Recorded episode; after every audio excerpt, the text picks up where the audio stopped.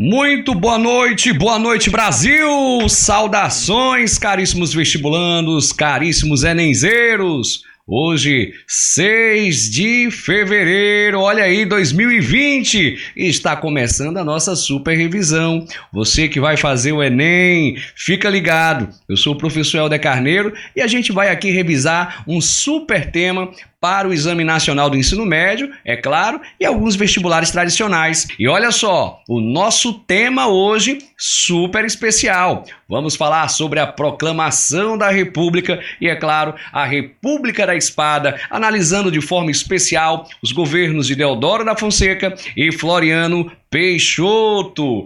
Helder Carneiro Vamos começar, meu amigo. Né? Suou o gongo da aula, vamos lá. Nós temos aí menos de uma hora e a gente vai ser bem objetivo, bem pontual. Atenção, essa aula aqui ela não tem a função de esgotar o assunto. Nunca teve, a gente não tem nem tempo suficiente para isso.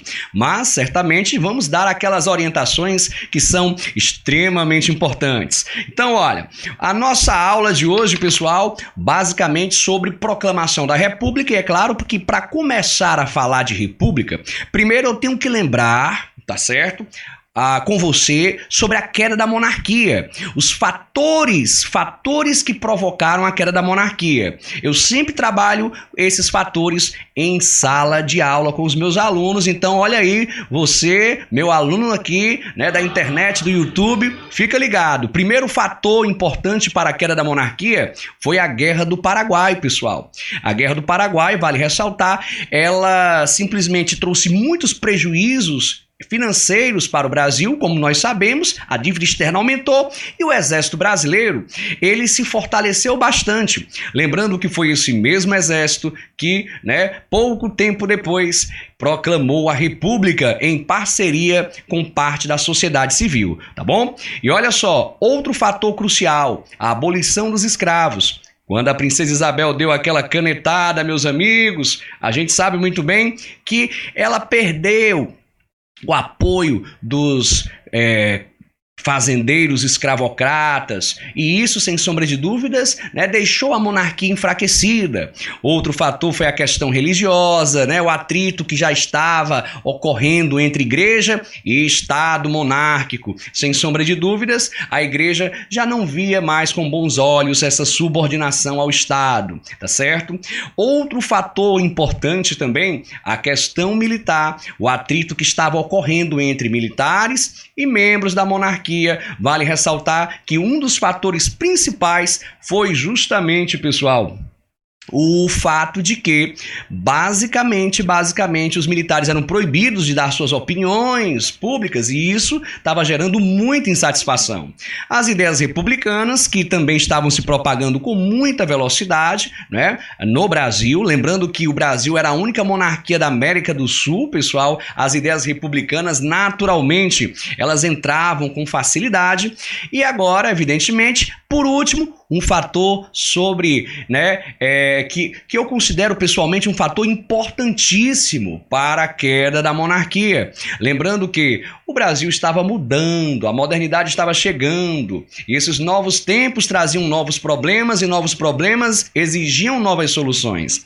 E quando se olhava para a monarquia, o que é que se via, hein, pessoal? Se via justamente o imperador velho, o imperador né, doente, o imperador é, ultrapassado. E as pessoas queriam um novo. E o que era o novo, gente? O novo era a república. Né? As pessoas olhavam para a monarquia e viam uma coisa velha, antiquada. E as pessoas queriam justamente o novo. Então, Todos esses fatores, eles contribuíram justamente para a queda da monarquia. Lembrando também que vários grupos participaram, viu, gente, desse processo, né? Vários grupos republicanos. E eu vou destacar aqui, né, os principais tipos de grupos. E atenção, já já o professor Ítalo tá chegando, tá bom? Já tô chegando aqui na parte que ele vai justamente é, é, abrilhantar aqui pra gente gente, tá certo? Olha só, um dos grupos mais importantes no processo da proclamação da República foi o grupo dos militares, viu, gente? Olha aí, grupo dos militares que eu posso dividir em dois grupos. Eu tenho os militares positivistas e os militares não positivistas. Eu vou logo falar dos não positivistas para que aí sim eu possa chamar ele, o nosso amigo Ítalo, tá certo? Os não positivistas eram aqueles militares que desejavam um regime, né, republicano, autoritário, embora modernizador. E o outro grupo é o grupo dos militares positivistas, que esses sim tiveram um papel importantíssimo e influente. Tanto é que o lema do positivismo está lá na nossa bandeira republicana: ordem e progresso. Mas para falar sobre o positivismo, vamos aqui, pessoal, vamos então chamar ele. Eu vou fazer agora a nossa conexão Enem e ele vai aparecer aqui para você. Eu estou falando do grande professor Ítalo Colares.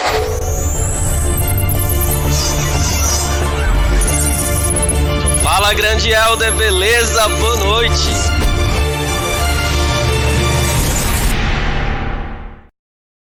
Muito bem, muito bem, meu amigo professor Ítalo Colares, meu amigo, palmas para ele, palmas para ele, ele merece. meu amigo, satisfação imensa ali rever, né, no meio da correria, mas a gente Porra. sempre encontra aquele tempinho para poder ajudar esses nossos internautas, hein, professor Ítalo? Verdade, grande Helder. Salve, salve, meus padawans, beleza? Saudade de vocês, de conversar com vocês um pouquinho, de contribuir com esse projeto, com esse processo de aprendizagem, com esse processo rumo ao Enem de 2020 e qualquer outro vestibular e o mais importante, rumo à sua aprovação, né? Exatamente. E aí, grande Helder, conversando agora sobre a questão da República, né? Sobre o Brasil republicano, que teve tantas controvérsias, teve tantas influências não só políticas, mas militares, também comercial, né? E também, por que não, filosófica. Galerinha, uma das coisas importantes a se salientar em qualquer processo político é que não tem como falar de política e não falar de filosofia tá? Todos os projetos políticos, todos os processos, todos os idealismos políticos, ideologias políticas têm um cunho filosófico e têm uma base filosófica. Não é isso, grande Helder? Exatamente, mestre, exatamente. E é claro, né, a gente vai falar de uma doutrina importantíssima, né? Essa doutrina teve muita influência nas ciências humanas e em alguns fatos históricos de relevância como esse, que é a proclamação da República. Justamente. E aí, gente, quando se fala de proclamação da República, né, quando se fala da República Brasileira, uma das coisas que a gente tem que ter em mente é nada mais nada menos o positivismo, tá certo? E principalmente o positivismo de um cara chamado Auguste Comte, tá certo? Aquele Lima lá conhecido, né, que diz em relação à questão da ordem do progresso que tá nossa bandeira, bem no centro da nossa bandeira, tá? E aí uma curiosidade, né, a parte, uh, aquele nomezinho ele não é escrito de cor preta, tá? Aquele nome ordem progresso é de cor verde, tá, pessoal? É então, senão a nossa bandeira teria também a cor preta. A nossa bandeira só tem azul, amarelo, branco e o verde, tá certo? E o nome ordem progresso é em cor verde. Tem uma coisa muito, é, é, é, digamos assim, importante para a gente entender, tá certo? Que é a questão digamos assim, da, uh, o que é o positivismo? Vamos, vamos entender primeiramente, né? É uma corrente filosófica que surge ali por volta do século XVIII, século XIX, tá certo? Onde traz principalmente essa ideia de do cientificismo, né? A, a, a, sociologia ela estava começando, o pensamento de estudar a sociedade estava começando de forma mais científica, e aí eles perceberam que havia necessidade de analisar a sociedade dentro de um aspecto cientificista e não apenas com especulações ou apenas com teorias, mas trazer um aspecto mais acadêmico, mais de teor científico.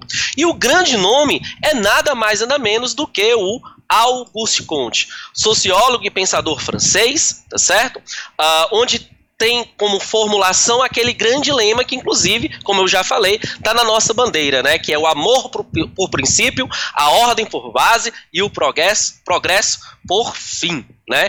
E assim, lembrando que na nossa bandeira tiramos a parte do amor, ficou só a parte do ordem e do progresso, é né? Verdade. O amor ficou a cabo das pessoas.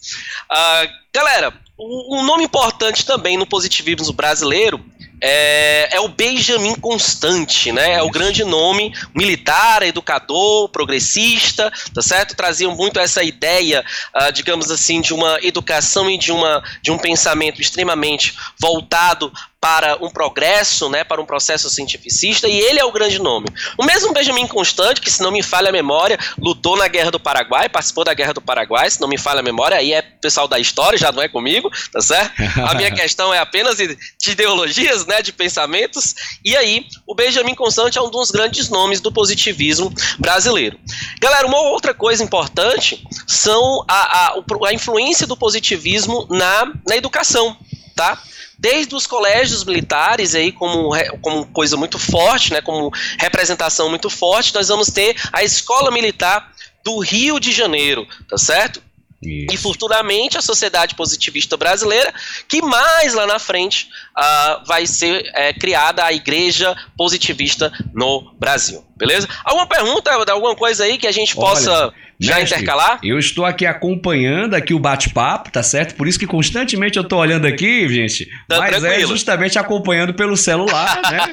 é, Parece que no início da live deu uma travadinha, né? Mas já voltou ao normal, né? O pessoal tá certo. dizendo aqui tudo ok, tá certo? E assim, eu até digo, se houver alguma pergunta, o pessoal pode interagir ao vivo aqui, aproveitar esse momento, ap aproveitar o professor Ítalo Colares aqui com a gente na transmissão de hoje, que é, é um como é que uma fonte aí inesgotável de conhecimento, meu amigo. Esse cara é, tem que aplaudir de pé, né? Tem que aplaudir de pé mesmo. Palmas mais uma vez, porque o cara é fera, viu? então, gente, como eu tava falando, o positivismo ele vai ser uma forte influência. Positivismo, ele, uh, o pensamento do Auguste Comte, ele tem muita base da questão do cientificismo. Ele traz essa ideia, né? E aí ele vem com o pensamento daquela questão dos três estágios, né? Da sociedade, dos uhum. três estados, estados teológico, estado metafísico, estado positivista, que é o mais importante, que é o estado moderno, Isso. beleza? E aí o Brasil ele vai se apropriar muito disso. Não só a, a, o Brasil república, primeira república, mas o Brasil, governado pelos militares a, a partir de 64, também vai ter uma, uma, forte influência do pensamento positivista. O hino brasileiro é extremamente influenciado pelo positivismo. É. Você percebe que se você comparar o hino brasileiro com outros hinos, o nosso hino não fala de guerra, não fala de sangue, não fala de sofrimento, fala muito pelo contrário, fala de coisas boas, né? Fala de processo é, bacana, de coisas produtivas, de um povo heróico né, de um brado retumbante, de um país colossal, né, de uma pátria amada. Então, ele é recheado de, de ideias positivistas, tá certo, gente? Então, assim, o sistema educacional brasileiro ele foi extremamente influenciado pelo pensamento positivista, né? Isso durante um bom tempo, tá, galera?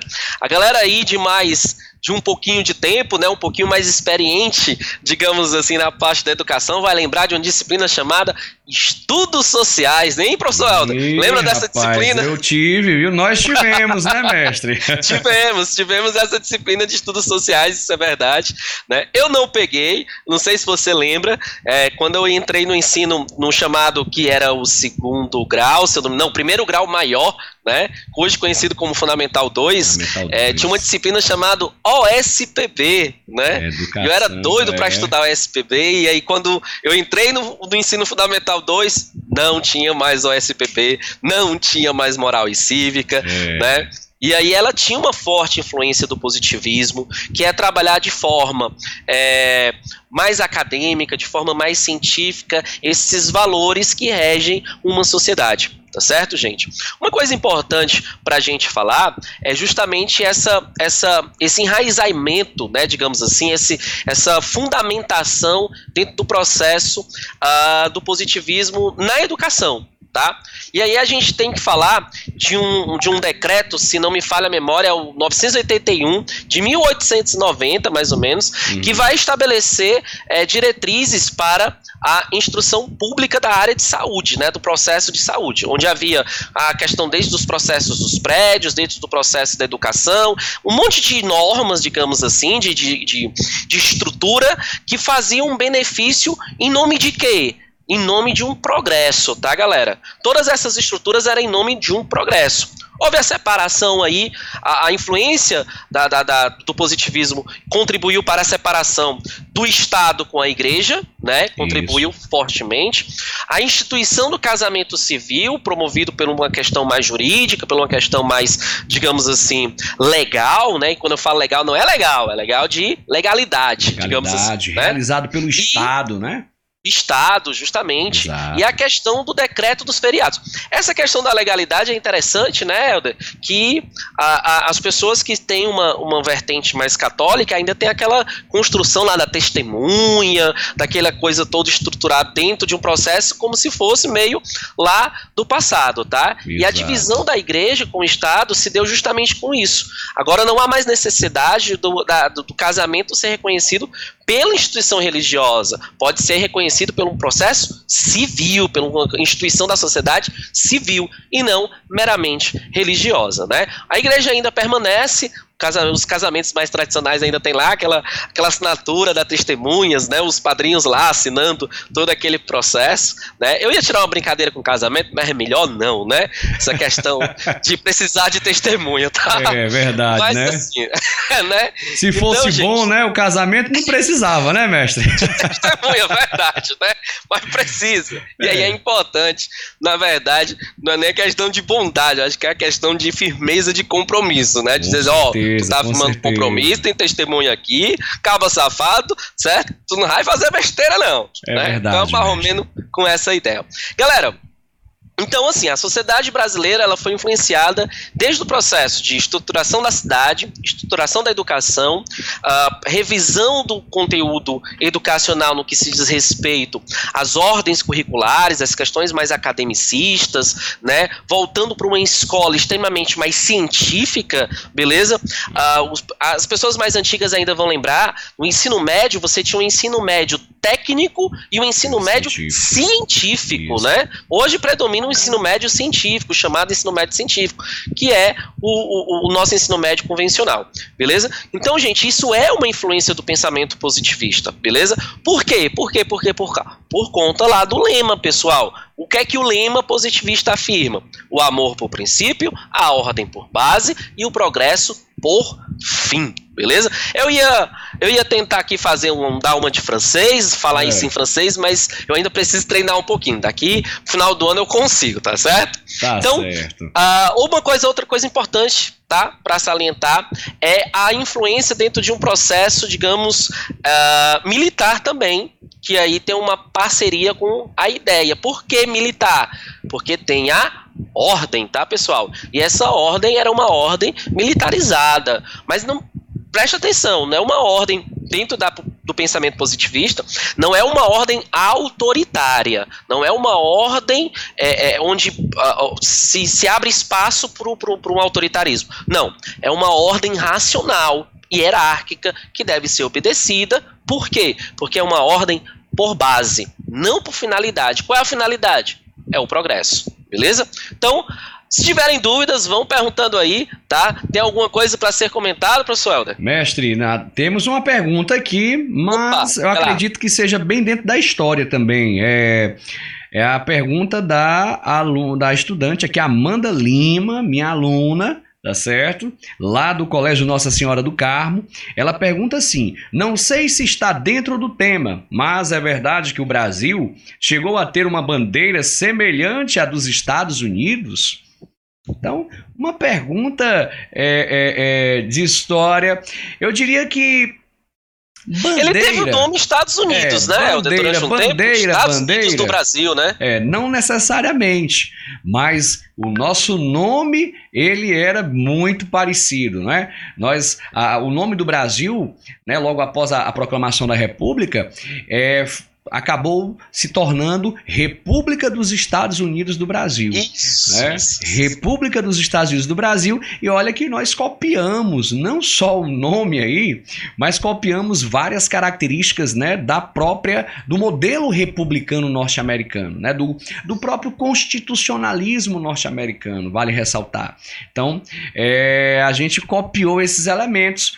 A bandeira, é, bom, eu não vejo muita ligação com a bandeira especificamente. Posso até dar uma pesquisada melhor, saber se houve algum tipo de influência. No momento agora eu não saberia nem responder. Mas o nome, o constitucionalismo, né, esses ideais sim foram copiados. Tá certo?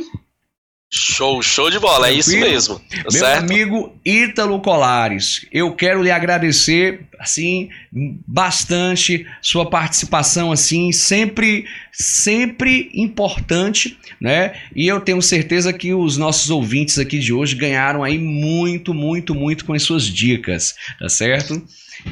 E, e, aí eu quero deixar claro, né? O professor de agora vai continuar aí com, com essa, essa aula maravilhosa. E eu vou estar tá acompanhando, tá, gente? Qualquer coisa, pô, vai lançando aí a pergunta. Se a dúvida surgir depois, tu lança a pergunta. E aí eu vou estar tá acompanhando no bate-papo e vou estar tá conversando com vocês, tá certo? Show de bola. Quero dar um beijo pro pessoal do, do Enenzeiros 2020, é. um grupo que a gente acompanha, tá certo? Um grupo que tá aí afiado pro Enem de 2020. Sucesso para vocês. A galera galera do Estudar Humanas, né? Do grupo do Estudar Humanas, também. que é um pessoal fantástico, os professores que fazem parte também. E um beijão para os meus fofinhos e minhas fofinhas do Colégio Deoclésio Ferro, que inclusive amanhã vamos estar conversando sobre o positivismo pessoalmente. Show de bola. E olha só, Ítalo, só para registrar aqui, é, essa live ela está sendo transmitida para vários grupos de WhatsApp, tá certo? O grupo Medibulandos, como você falou, o Estudar Humanas, o Enenzeiros 2020, o Enenzeiros 2 2020, que são dois grupos Enenzeiros, né? O grupo Monitoria de Humanas, o grupo Rede de Estudos também, né? Vários alunos nos acompanhando, o Clínica da bola. Redação, olha aí, a gente tem uma galera aqui, né? O projeto Aprovação, o projeto Medicina, o curso Medvest, então a gente tem aí a transmissão sendo feita, é, o link para todos esses grupos de WhatsApp. E ainda tem também alunos aqui do Colégio Guricênio, alunos do Colégio Nossa Senhora do Carmo, os meus alunos lá do Maristé, alunos do Colégio Pontes. Olha aí, nós temos alunos do Colégio Gustavo Braga. Então a gente está aqui, né, realmente bem assessorado e lembrando também que provavelmente isso acontece muito. É, vários estudantes às vezes não podem assistir a live, né, acompanhar ao vivo, mas eles assistem o vídeo num outro momento. Isso aí é, é quase sempre, eu acho que é a grande maioria, né? E lembrando também que esse essa aula aqui ela vai em formato de podcast para né, o Spotify. Todas as nossas lives eu estou transformando né, em podcast e vai para o Spotify e muito em breve para nossa rádio web que vai chegar a todo vapor. Né? Cara, é essa rádio web, gente, o conteúdo está sendo preparado com todo amor e carinho para vocês, certo? Os podcasts estão sendo preparados. Material, assim, não é querendo dar uma de, de gostosão das tapioca, não, mas o material de filosofia que está vindo, pessoal, vai ser ser bom. Exatamente, exatamente. Vai ser sensacional. Meu amigo Ítalo, show de bola, meu irmão. Olha só, agradeço mais uma vez, palmas para você, sempre, sempre. O cara arrebenta mesmo, esse arrebenta, né? Porque o cara é fera. E olha só, a gente agora vai continuar com a parte histórica, tá certo? Mas a qualquer momento o Ítalo tá aqui no bate-papo. Se houver alguma dúvida, pessoal, pode lançar a pergunta que a gente coloca o Ítalo aqui de novo na nossa conexão Enem. Valeu, grande Ítalo, forte abraço.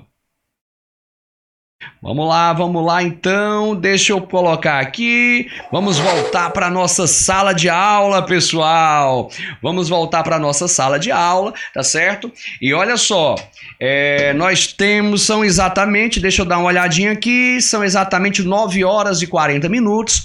Vamos dar aquela acelerada para que a gente possa realmente contemplar, né, até o governo Floriano Peixoto. Então eu vou ser bem preciso, bem cirúrgico. Eu disse para vocês então que vários grupos republicanos, eles participaram aí do processo de proclamação da República. Do grupo militar, os militares positivistas acabaram tomando a frente, foram os mais relevantes, tá certo, pessoal? É, nós vamos também ter o grupo dos civis, Importante ressaltar. Do grupo dos civis, eu vou destacar, gente, dois grupos que eu sempre lembro para todos os meus alunos. Nós vamos ter aqueles civis evolucionistas, que eram aqueles que queriam uma transição pacífica da monarquia para a república, ou seja, uma transição sem alterações profundas na sociedade, e os civis revolucionários, que queriam justamente o quê? Queriam uma transição radical com a participação do povo, tá certo? Então a gente tem justamente essas características, tá bom? E eu quero destacar que entre os civis, os fazendeiros do Oeste Paulista vão ter um papel importantíssimo. Por quê? Porque esses fazendeiros estiveram aí também apoiando a proclamação da República e eles, durante a Primeira República no Brasil, acabaram tendo aí uma participação né, é, ímpar, eu diria até. Tanto é que nós dividimos a República Velha em dois momentos. O primeiro, que é a República da Espada, que é o que a gente vai comentar hoje, e o segundo momento, que seria a famosa República dos Fazendeiros ou República Oligárquica, tá certo, pessoal? Tranquilo? Então tá aí, ó, a bandeira republicana brasileira com lema positivista, ordem e progresso, tá bom? Falando agora sobre a proclamação da República propriamente dita, como você muito bem sabe, no dia 15 de novembro de 1889, a República ela é proclamada na madrugada, né, pessoal, do dia 15. Vale ressaltar que dentre esses grupos que participaram, eu destaco os militares positivistas e os civis evolucionistas, tá certo? E um detalhe, desses grupos, os protagonistas, aqueles que tomaram a frente do processo de proclamação da República, foram os militares, tá certo? E uma característica que você, caríssimo estudante, tem que lembrar, a proclamação da República, ela não contou com a participação do povo. O povo não foi convidado. Mais um fato histórico brasileiro de grande relevância que não contava com a participação popular. Bom, é, a gente até faz uma reflexão sobre isso, né? Uma república que começa sem a participação do povo, será que ela está sendo construída para o povo, fica aí o momento de reflexão, tá certo? Muito bem, pessoal. Olha só, continuando então, vamos então entender né, o que é que mudou aí após a proclamação da República. Será que realmente a vida do brasileiro mudou radicalmente? A gente sabe muito bem que as mudanças né, elas não foram tão visíveis como nós gostaríamos que fosse, tá certo? Mas a República era proclamada e evidentemente que o período republicano é um período até extenso. A gente divide para fins didáticos a história da República Brasileira e nós pretendemos aqui até o seu ENEM 2020 fazer uma revisão sobre todo o período republicano. E como é essa divisão? A primeira parte é a República Velha, tá certo? Que começa em 1889 e finda com a chegada de Getúlio Vargas ao poder. A gente divide a República Velha em dois momentos, pessoal. A primeira parte, que é a República da Espada, onde os presidentes desse período, eles eram militares Por isso o nome República da Espada. Como sabemos, a espada faz parte do fardamento da indumentária militar, tá certo? E a República Oligárquica, ou República dos Fazendeiros, ou como você geralmente já deve ter lido nos livros de história, a República do Café com Leite, como ela é conhecida também. E aí vem a famosa Era Vargas, depois a República Democrático Populista, logo em seguida a famosa ditadura militar e por último, o período da Nova República, tá certo? Então nós temos aí a história do período republicano. Tranquilo, meus amigos? É claro que agora a gente vai dedicar, né, de forma bem objetiva, alguns minutos para a análise da República da Espada, ou seja, vamos falar aqui os principais acontecimentos dos governos de Deodoro da Fonseca e Floriano Peixoto. Vamos começar com ele, o Marechal Deodoro da Fonseca, que simplesmente quando a república ela é proclamada, pessoal, tá bom? Quando essa república ela é proclamada, ele assume a presidência do Brasil, mas assume numa espécie de governo provisório. E por que eu digo isso? Por que eu falo em governo provisório? Porque logo após ele assumir o poder, a primeira medida que ele decreta é a anulação da Constituição de 1824.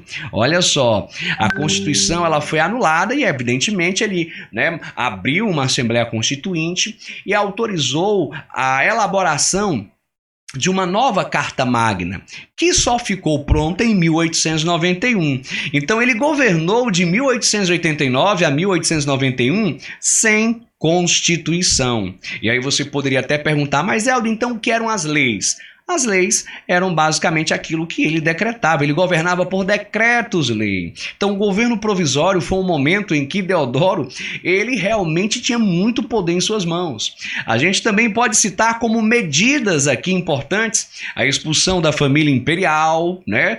É, que dois dias depois da proclamação foi colocada no navio para a Europa, a separação entre a igreja e o Estado, tudo aquilo, gente, que lembrava, a monarquia acabou sendo dissolvido, assembleias provinciais, câmaras municipais, né? Ou seja, surgiam aí os estados da república, nas unidades da federação, a nossa república, vale ressaltar, ela era federativa, tá bom? E detalhe, também ocorreu um momento conhecido como a grande naturalização, ou seja, todos os estrangeiros que estavam no Brasil caso eles quisessem, teriam a naturalidade, a nacionalidade brasileira, tá bom? Olha aí que interessantíssimo, tá bom, gente? Então esse é o governo, olha aí, provisório de Deodoro. E tem um acontecimento que eu jamais poderia deixar de falar. Helder, que acontecimento é esse? Pessoal, eu estou falando aqui simplesmente, simplesmente da famosa crise do encilhamento. Olha aí que interessante, né? A primeira crise econômica da República Brasileira. Gente, a República mal havia começado e o Brasil já passava pela sua primeira crise. E essa crise ela tem algumas características importantes. Primeiro, eu posso defini-la como sendo uma crise resultante da emissão descontrolada de papel moeda que acabou gerando uma superinflação no Brasil. Na época, quem era o ministro da Fazenda era o saudoso e tão famoso Rui Barbosa, o intelectual, advogado, jurista, Rui Barbosa, diplomata. O homem, ele, como todos vocês já devem ter ouvido falar, era uma potência, uma das mentes mais prodigiosas que o Brasil já teve. Pois bem, ele era o ministro da Fazenda e foi sob a pasta dele que essa primeira crise se instalou no Brasil. Importante ressaltar isso daí. Ele tinha um desejo de industrializar o país. Ele via que os países mais desenvolvidos do mundo eram todos países muito industrializados. E quando ele olhava para a realidade brasileira, o que é que ele via? Ele via, na verdade, uma grande nação que sempre era vista pelo mundo como uma grande fazenda. E ele se perguntava então, poxa, por quê? Né? Por que não industrializar? O que é que falta? Bom, falta capital para se investir no setor industrial. E assim, ele autoriza que bancos possam emitir papel moeda para fazer empréstimos a quem, evidentemente, elaborasse projetos né, de indústria. O grande problema, pessoal, é que, infelizmente, devido à má fé de alguns brasileiros, à desonestidade de alguns brasileiros, muita gente fez o tal do projeto, teve o projeto aprovado, pegou né, o dinheiro e, no lugar de fazer, de criar, de instalar as indústrias, de investir no setor industrial, não fez isso. E como né, isso é, já não fosse tão grave assim, muitas dessas pessoas ainda falsificaram documentos de que haviam feito né, investimento na área industrial, ou seja, criaram empresas que só existiam no papel, essas empresas a gente sabe, elas são chamadas de empresas fantasmas, tá certo? E resolveram vender isso na Bolsa de Valores do Rio de Janeiro. Evidentemente que quando veio à tona né, a informação de que a Bolsa de Valores operava com empresas fantasmas, ou seja, isso provocou uma crise. E essa crise ela ficou conhecida como crise do encilhamento. A Bolsa de Valores do Rio de Janeiro quebrou, moçada. E os efeitos da crise são aqueles que nós já conhecemos em qualquer crise capitalista: falências, desemprego, inflação. Essa crise ela foi realmente violenta, porque ela vai ser sentida durante todo o período da República Velha. Então, cuidado com a crise do encilhamento, cuidado porque esse assunto é muito importante, tá certo? Bem, em 1891, a nossa primeira Constituição republicana, gente, ela ficou pronta. E aí você tem que lembrar as características dessa Constituição. Ela foi a primeira da República, a segunda do Brasil. Essa Constituição ela trazia agora três poderes. O Brasil passava a ser uma república federativa. O mandato do presidente teria um mandato de quatro anos. E detalhe, é, as eleições seriam diretas, né? O povo escolheria o presidente, com exceção da primeira eleição após a elaboração dessa Constituição. A primeira eleição, pessoal, seria indireta e a escolha seria feita pela Assembleia Constituinte, a mesma que elaborou a Constituição. Tanto é que quem foi eleito para ser o primeiro presidente constitucional do Brasil foi ele, Deodoro da Fonseca. Ele foi eleito para ser o presidente e um outro marechal de uma outra chapa política, Floriano Peixoto, foi eleito para ser o vice-presidente, tá certo? E atenção para um detalhe, gente, atenção para um detalhe importantíssimo. Quem poderia votar? Quem poderia votar de acordo com a Constituição de 1891? A resposta é muito simples e importante. Só homens votavam. Homens maiores de 21 anos, com exceção de padres, soldados e analfabetos. E vale ressaltar que o voto é aberto. Helder, o que é o voto aberto? Gente, o voto aberto é aquele que não é secreto.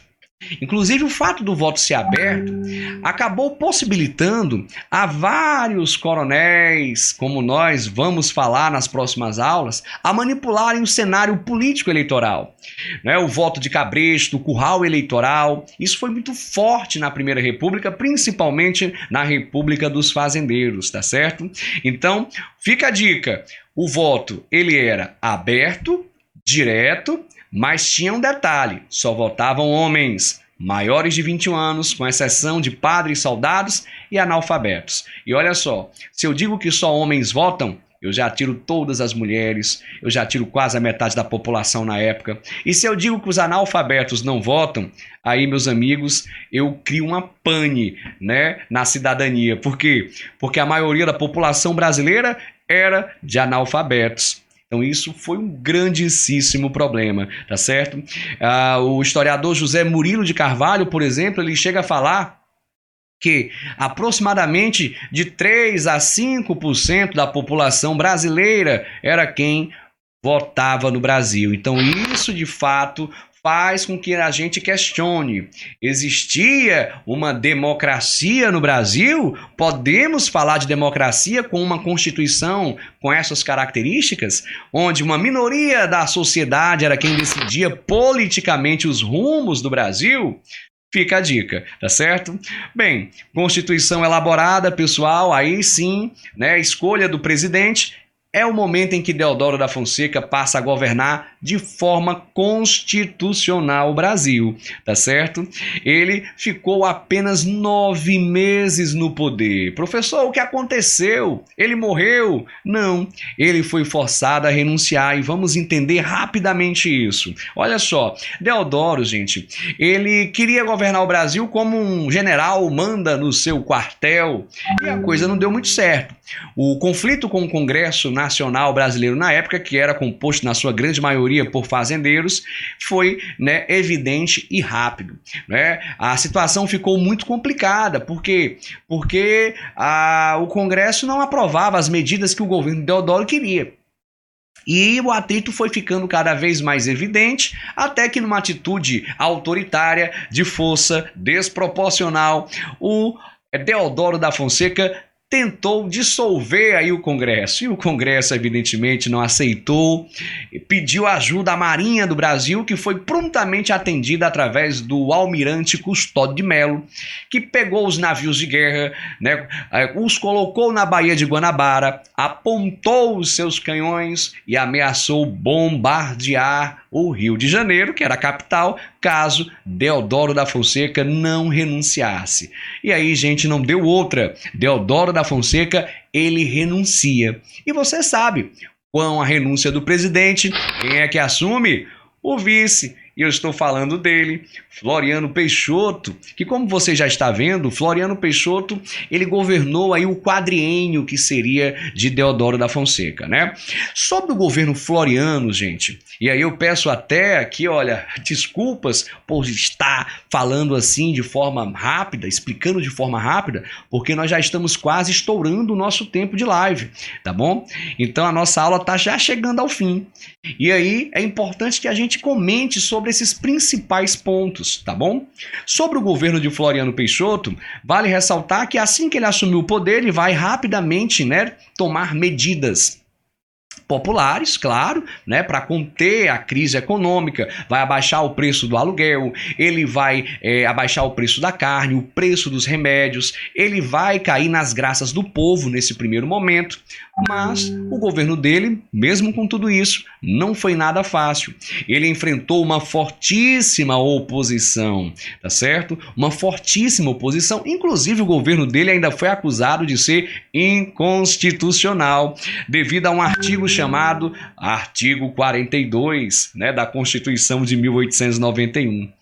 Helder, o que é que dizia esse artigo 42? Vamos aqui entendê-lo, tá bom? Ele diz o seguinte, pessoal: Caso o presidente da República seja impedido de governar por qualquer motivo, ou morte ou renúncia, é, e não tenha se passado a metade do mandato, o vice assume, mas deverá convocar novas eleições. E aí, gente, o que aconteceu? Deodoro, ele governou nove meses, ou seja, ele não governou nem a metade da metade. Pelo artigo 42, o Floriano assumiria, mas deveria convocar novas eleições. Mas ele não fez isso, porque ele interpretava de uma outra forma. Ele dizia que esse artigo 42 só era válido para os presidentes e vice-presidentes eleitos diretamente pelo povo. E não foi o caso de Deodoro e Floriano. Como nós sabemos, eles foram eleitos indiretamente né, pela Assembleia Constituinte. Então, o Floriano bateu o pé e disse que ficaria no governo e ficou. O homem, né, ele inclusive recebeu um apelido que muita gente conhece, o famoso Marechal de Ferro. Por quê? Porque ele enfrentou a sua oposição. Né? Inclusive surge aí uma revolta muito conhecida, que é a famosa revolta da Armada, onde, né, ou seja, tentam derrubar o governo de Floriano Peixoto. Não sei se vocês lembram, mas o almirante Custódio de Melo, aquele mesmo que ameaçou bombardear o Rio de Janeiro caso Deodoro não renunciasse, ele colocou os navios de guerra de novo na Baía de Guanabara e dessa vez não ficou só na ameaça, não. O Rio de Janeiro foi bombardeado, sim, tiros de canhões é, ocorreram, né? E de certa forma isso marcou a revolta da Armada. Mas para quem pensa que o Floriano se amedrontou, né? Ou seja, para quem pensa que o efeito disso surtiu, né, da mesma forma como surtiu com o Deodoro da Fonseca, se engana bastante, tá certo? Por quê? Porque o Floriano Peixoto enfrentou, bateu de frente, não renunciou, mas muito pelo contrário, comprou navios de guerra dos Estados Unidos, trouxe para o Brasil e contra-bombardeou os revoltosos, provocando aí o fracasso dessas tropas rebeldes, que muitos deles acabaram fugindo para o sul do país. Por quê? Porque no sul do país, pessoal, basicamente nós tínhamos uma é, guerra civil que estava ocorrendo, revolução federalista, que será assunto para uma outra aula, tá certo? E foi assim que nós tivemos né, os principais fatos do governo Floriano Peixoto, tá certo? Olha só, a gente fez uma análise para você que está chegando agora sobre o governo provisório de Deodoro, sobre o governo constitucional de Deodoro e sobre o governo Floriano Peixoto, analisando os principais pontos. Tivemos aí também a participação do professor Ítalo Colares, que foi sensacional. Você ouviu o nosso podcast Estudar Humanas. Eu sou o professor Helder Carneiro e peço que você nos acompanhe no nosso site www.estudarhumanas.com.br e, é claro, no www.estudarhistoria.com.br. Muito material, muito conteúdo para você que vai fazer o Enem e os vestibulares tradicionais.